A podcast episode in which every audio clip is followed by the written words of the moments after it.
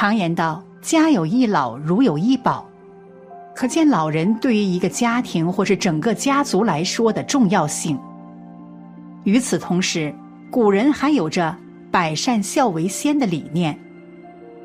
孝顺长辈是亘古不变的铁则，同时这也是中华民族传承几千年的道德标准。不过，并不是说老人就肯定会给子女带来福运。也有可能会产生一些不利影响，就比如在民间流传着这样一句俗话：“老人是条龙，像谁谁家穷。”这句话把老人比作龙，看似是一种祥瑞的体现，但是为什么又说向着谁谁家就穷？这句话究竟是表达怎样的含义呢？真的有道理吗？一。父母对子女的偏向。明朝徐英秋在《玉芝堂谈会龙生九子》写道：“即便是华夏图腾龙所生的九个孩子，性格也会有很大的不同，取得的成就更是迥异。所以‘老人是条龙，像谁谁家穷’这句话就可以理解为，在多个孩子家庭。”父母如果偏向谁，那么这个孩子很容易堕落，难成大器。在古代，人们认可多子多福的理念，所以一般情况下，每户人家都有多个子女，不像现在，每家每户可能只有一两个孩子，而子女多了，也会相应存在很多的问题。首先就是古代封建社会时期。有着男尊女卑的思想，男子的社会地位更远高于女子，所以家中要是有男孩的话，大多数的父母会更偏向于培养男孩，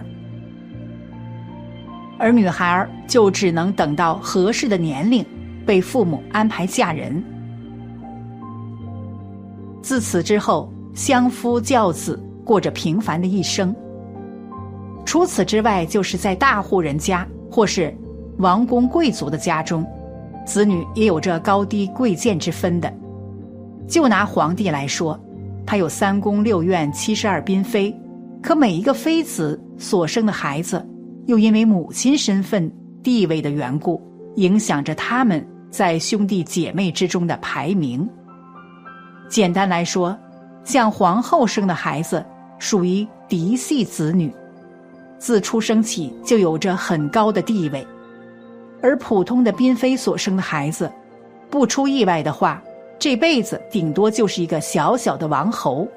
搞不好连王侯都算不上。这样对比来看，其中的差别待遇就很明显了。反观寻常百姓家，在众多子女之中，总会有一些聪明伶俐的、乖巧懂事的。这要比其他的孩子更突出，也更招人喜欢。那换做别的父母，也自然会喜欢这个突出的孩子，从小到大都会更加偏爱他，将希望寄于这个孩子身上。当然，有这样的情感也是人之常情，人们总是会对个别的子女有着一定的偏向，但是总体来说，差别不是很大。只不过父母对每个孩子的期盼和看法不一样，所表现出来的情感也就不相同。在郑伯克段于鄢这个故事中，郑国公和弟弟共叔段的母亲武姜，就是一个对孩子们极度不平衡的母亲。那兄弟两个的父亲娶了武姜之后，很快就怀上了郑国公。但是在生下他的时候，却出了一些问题。武姜一股脑的把脾气全撒在了这个孩子的身上，并且在之后的生活中一直对他都不喜欢，就因为生他的时候自己差点丢掉了性命。而在后来生他的弟弟公叔段的时候，却十分的顺利，很快就生下了这个孩子，所以就导致武姜非常喜欢公叔段。而有些讨厌郑国公，从小到大显而易见的偏爱，并没有让郑国公的心态发生什么变化，但是却让他的弟弟公叔段产生了一些不好的习性，整个人变得懒惰，整天就想着怎么吃喝玩乐，胸无大志的样子，自然成不了大事。在中国的古代，要立嫡长子为自己继承人。而且郑国公当时表现十分出色，在各个方面都有着非常让人佩服的能力，所以他们的父亲要把这个位置传给郑国公，但是武姜却不怎么同意，他认为这个位置应该是公叔段的。在郑武公在位的时候，一直暗中吹耳旁风，想让他立公叔段为继承人。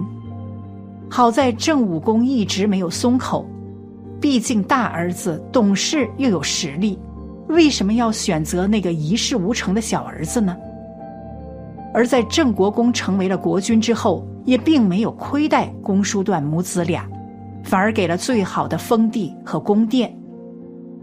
可是这个公叔段并不知道满足，在武姜的里应外合之下，竟然想要谋反，但是因为。武姜从小对于公叔段的溺爱，让他根本没有学到什么真正的军事知识，只是依靠着母亲的里应外合，最终还是失败了，只能逃出郑国，一直流亡在外，有家不能回。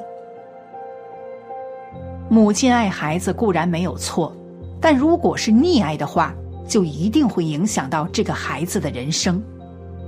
从小到大。什么事情都替他安排的明明白白的，这样子他就并不知道人生究竟有多么的艰辛，无法经历人生的疾苦，又怎么能够体会到人生的真谛呢？二，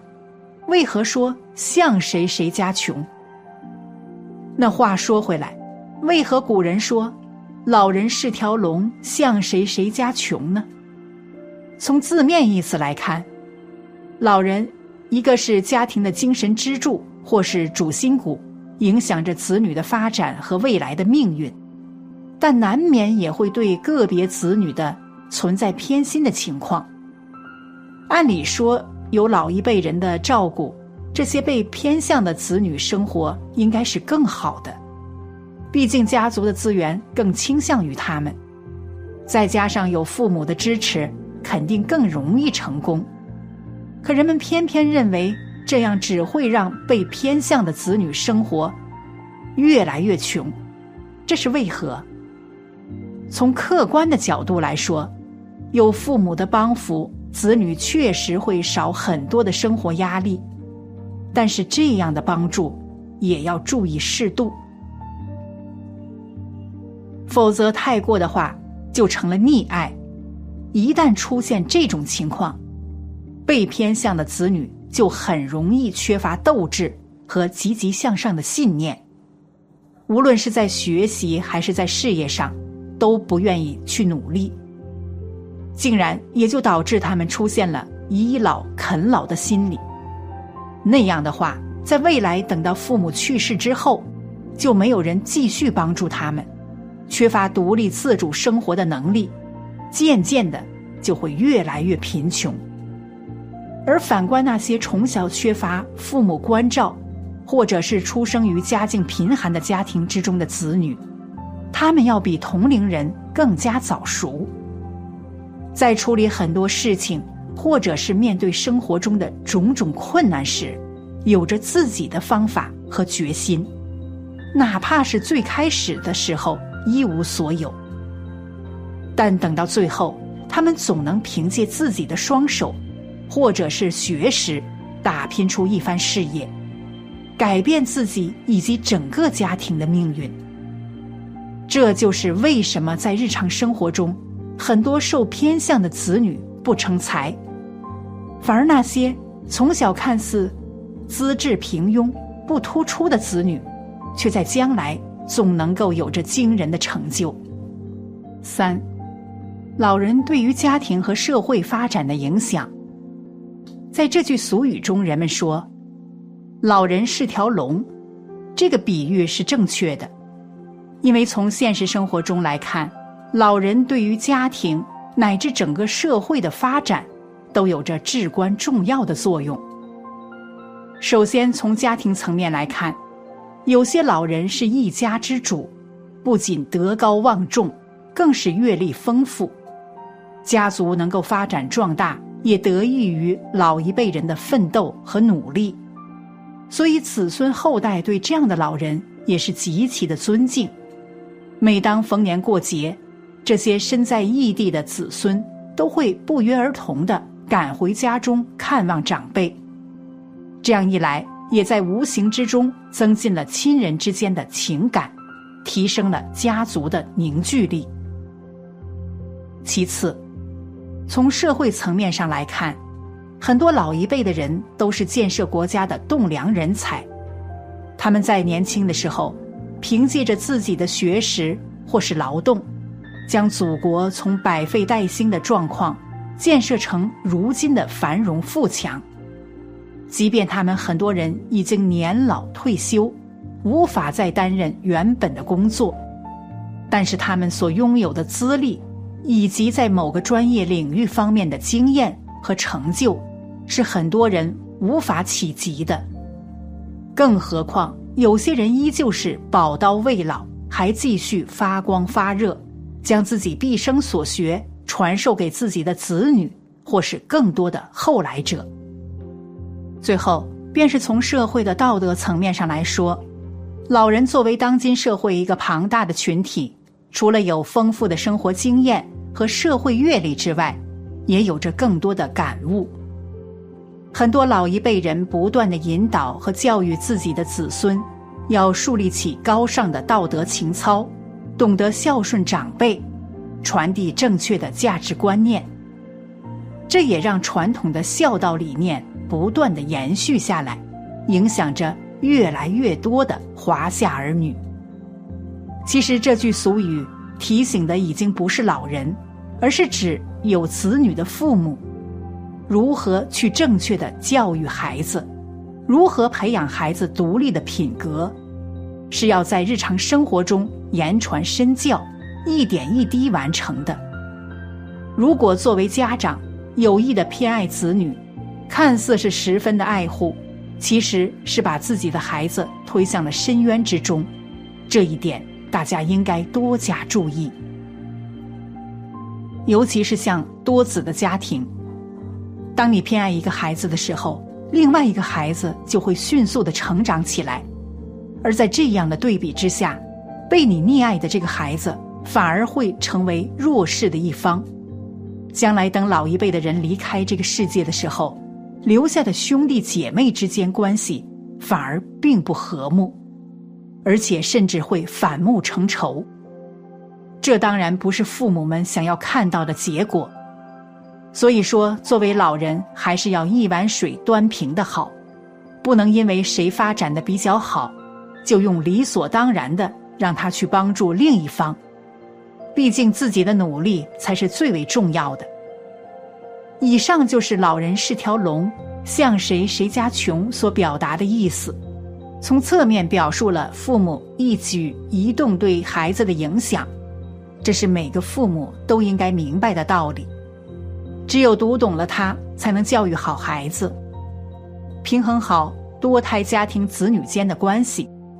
不要因为自己无知偏心，最后害了孩子。